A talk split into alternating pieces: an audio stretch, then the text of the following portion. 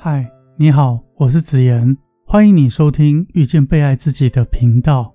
这个频道是我出版第四本书之后才成立的，目的是希望能在我忙碌的工作里，特别抽出时间录制一段音频，和你一起沮丧、喜悦、欢乐，一起难过，甚至一起用我们的双眼去发现这个世界。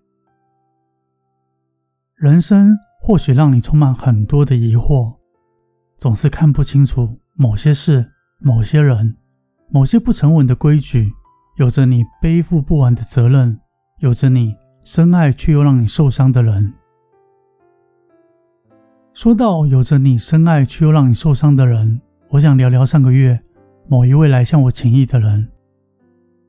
她已婚，职业妇女，育有两名子女，她的职场。今年刚好面临新冠肺炎的影响，公司不断放出消息，打算裁员减薪，令他的心理压力非常的大。每当上班日一进公司的大门，他就要提心吊胆，忧心着不知道今天会不会收到资遣通知。即使下了班，想到回家之后又要忍受先生的情绪化，不时的大发雷霆，情绪暴力。几乎让他焦头烂额。先生的情绪暴力时间已长达七年多了。我看着他递上了面纸给他，我理解他心里有着满满的委屈和无奈。他不知道从什么时候开始厌倦了这个婚姻，不爱自己的先生，反复后悔着少女时期的无知。直到近两年，他体认到走入婚姻和单身相比。单身似乎比较自由愉快。我们或多或少都会遇到情绪暴力的人，可能是你的家人、公司主管，或甚至朋友。到底我们该用什么心态去面对呢？我们继续听听他的故事。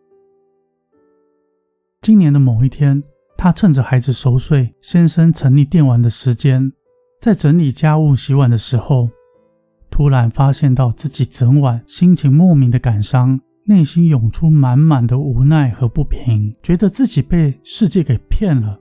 什么婚姻是美好的？什么有子万事足？对他来说，别人是从一个人因婚姻走入两人的世界，而他却是结了婚还是一个人，一个人独自面对家庭的开销、教育孩子。别人是幸福的一家人。他却像是被另一个人推落到了万丈深渊。才刚想到这，隔着后阳台的玻璃窗传来一阵阵的怒骂声。先生因为打电玩的不顺利，呼喊他的名字，紧接而来的是无厘头的臭骂。他活生生的像是一名做错事的非级佣人。其实七年多来，先生总是拿他出气。一切的错不顺遂都就责到他的身上，令他非常的痛苦和绝望。今年五月，他鼓起勇气签好离婚协议书，放在家里的桌上，却换来一早准备上班的先生痛骂嘲笑。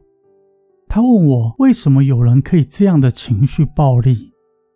我反问他为什么有人可以接受这样的情绪暴力？他回说。为了家庭，只是想知道为什么最亲密的人可以变得如此的残忍无情。我看着他的外套说：“你为何要穿着外套呢？”他说：“因为怕冷。”我回他说：“如果天气更冷，你会穿的更多吗？”打岔一下，听众们一定会觉得我在问废话。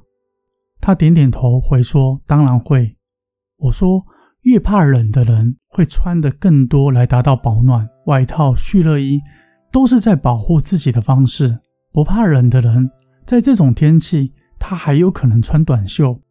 听众们，你们应该会觉得我问的都是常识，会觉得这种话题很冷，正准备转台。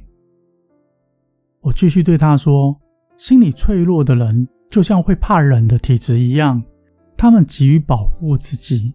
有些人选择用情绪暴力来保护自己，有些人则是先发制人，利用发泄情绪抒发自己内心的苦闷。两者都是极为自私、不考虑他人感受的行为。为了保护当事人的隐私，我就不再继续描述之后我跟他的对话。很多情绪化的人所表达出来的反应，往往是来自他们内心的痛苦。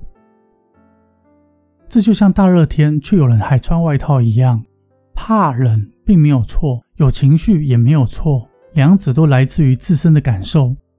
但有问题的地方是，情绪暴力的人会把情绪转嫁到他人身上，借由言辞作为媒介，保护自己岌岌可危又痛苦不安的心智。这是因为他们从来没有正视过自己的情绪所导致的，但多半他们也很难懂得如何正视自己的情绪。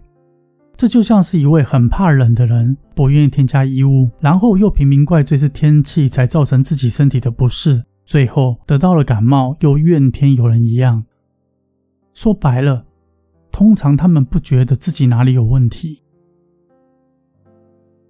对于经常使用情绪暴力的人，我们可以给予更多的耐心和同理，这就像是我们不会对得到重感冒的人大呼小叫或是绝望一样。说到这里，也许有些听众会觉得自己的另外一半不只是重感冒，更像是癌症末期的病患，几乎无药可医。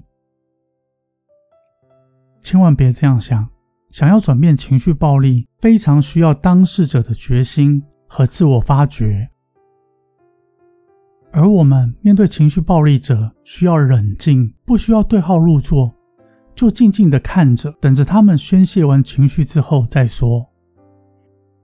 一个孩子身体不舒服会找母亲，情绪暴力者会找身边的人。一个是生理上的痛苦，后者则是心理上的。最后，我想说，面对情绪暴力的你。需要再多一点耐心，辛苦了，这么优秀的你。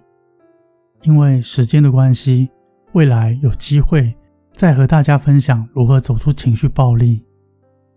谢谢你的收听，因为缘分，我们再次相遇。